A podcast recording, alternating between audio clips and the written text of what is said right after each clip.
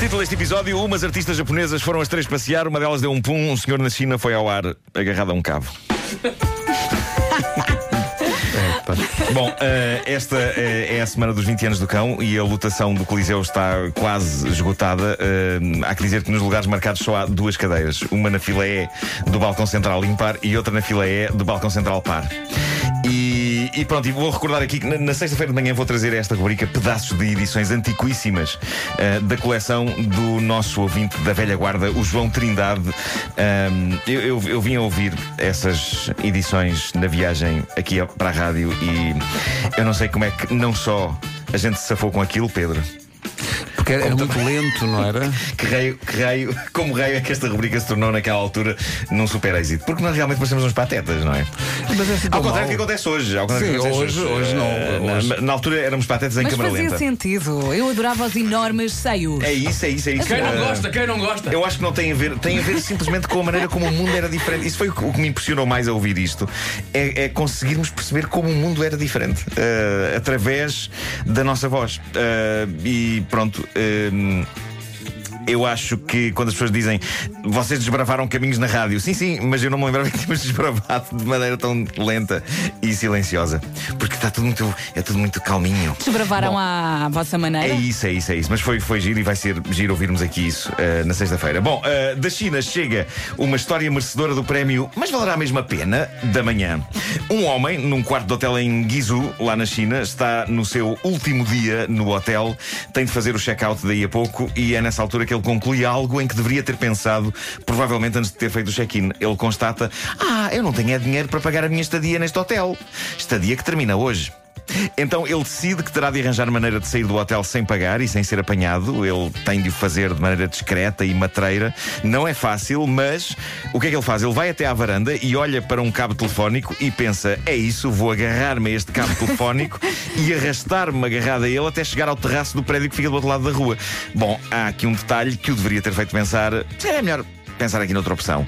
Ahm, uma das opções, eu acho que podia ser tão simples como descer até ao lobby descontraídamente, fingir que vai só num instante à rua ver qualquer coisa e desatar a correr. Mas há Ou não pessoas... correr, para não Ou dar isso. nas vistas. Há pessoas que gostam de complicar. Portanto, ele foi à varanda, olhou para o cabo e achou que sair do hotel agarrado ao cabo era a melhor opção. Qual o problema? Aquilo foi num 19 andar. Deixa, deixa, posso só Mas- perguntar? Correu mal?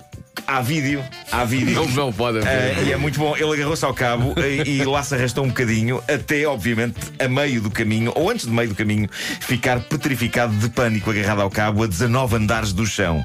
Ah, eu vi este vídeo, tenho a dizer, o homem é surpreendentemente ágil para um tipo que não era acrobata e que queria só fugir do hotel sem pagar. Ele ainda dá ali umas piruetas e cambalhotas agarrado ao cabo, que sim, senhor. Ah, é provável que boa parte dessas piruetas e cambalhotas sejam, na verdade, involuntárias. O homem estava só a tentar desesperadamente agarrar-se à vida, mas para quem queria abandonar o hotel dando pouco nas vistas, o plano não foi grande coisa. Rapidamente havia uma multidão a ver o espetáculo e tiveram de ser os bombeiros a tirar o homem dali. E penso que ele teve de pagar. Teve de pagar. Bom, ah, muitas vezes atores de filmes para adultos tendem, a dada altura das suas vidas, a mudar de ofício e a ir para coisas mais sérias e de prestígio. Tracy Lords, por exemplo. ah, Sei quem ela é. ela é boa rapariga. Bom, ah, as três Um atrizes. pouco porno. Até. Sim. Agora já não. Já não é, já não é, já não é. Ah, mas as três atrizes japonesas, protagonistas desta notícia, decidiram agora mudar de ramo. Elas eram conhecidas pelo seu trabalho no entretenimento para adultos e agora estão a fazer furor com uma peça de teatro, ah, vá, vanguardista, que está a vender muitos bilhetes. A obra está em exibição no Teatro uh, Lefkada, em Tóquio, e tem como título tal e qual isto. O título é Vamos todos ouvir belíssimas mulheres a dar puns em conjunto. Não conhece? Isto é Chekhov. Sim, sim. Isto é Chekhov. É uma das peças menos conhecidas dele. Por alguma razão, não é? Pode, pode só repetir o título da, da, da obra? Vamos todos ouvir belíssimas mulheres a dar puns em conjunto. Bom, na verdade, a peça eh, Vamos todos ouvir belíssimas mulheres a dar puns em conjunto não é do Chekhov. ok? Não? Eh, Ah. E é um daqueles casos em que o título é todo um programa. Porque o espetáculo é mesmo só isso. As três atrizes, Reno Ayara, Miyu Akemi e Meru Hiroa, sobem ao palco e durante uma hora fazem aquilo que o título do espetáculo anuncia. Eh, a notícia que aqui tenho diz, a dada altura, o seguinte: não é a primeira vez que o trio de atrizes tenta soltar gases a pedido do público, já que em agosto participaram no programa do canal japonês Paradise TV, o programa dos puns. Embora na altura a sua performance tenha sido considerada desprovida de perícia. Mas elas fazem isso assim tão Tudo isto bem. é bom. Pá, aparente- na televisão parece que não. Não há vídeos Mas eh, no palco, né, eu optei por não procurar. Áudio, o áudio é suficiente. Ah, tudo isto é bom. O que eu adoro no Japão é que tenho a sensação de que qualquer programa que seja proposto a um canal de televisão é, É aceito. aceito. É É. aceito. Nós ainda temos muito que caminhar e evoluir até termos num canal português o programa dos Puns. Ou então simplesmente pungrama. Um pungrama.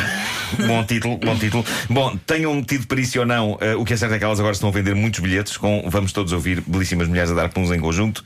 O texto de divulgação de imprensa do espetáculo diz coisas notáveis, tais como um espetáculo que se destina a trazer alegria a todos os fãs japoneses Ai, de gases, bem como a testar os intestinos destas artistas. Isto é saber vender um show. Sabes E- porquê? É porque é, um, e- é um bocadinho comédia à la carte, no sentido em que podes ir dias seguidos que nunca vai ser igual. É isso, é, é? isso, é isso. Mas este conceito está-me a levar a repensar todo o espetáculo de sexta-feira, dos 20 anos do Homem que Mordeu Não o Cão. faças isso, rapaz. É provável que eu esteja desnecessariamente a complicar tudo. Não faças isso, rapaz. Tu não te desgraças. Sexta-feira iremos desenterrar o arquivo. Aí, a sexta-feira vai ser giro. Sexta-feira, uma edição especial do Homem que Mordeu o Cão aqui de manhã, com os 20 anos e material antigo, e depois à noite no Coliseu dos Recreios, em Lisboa.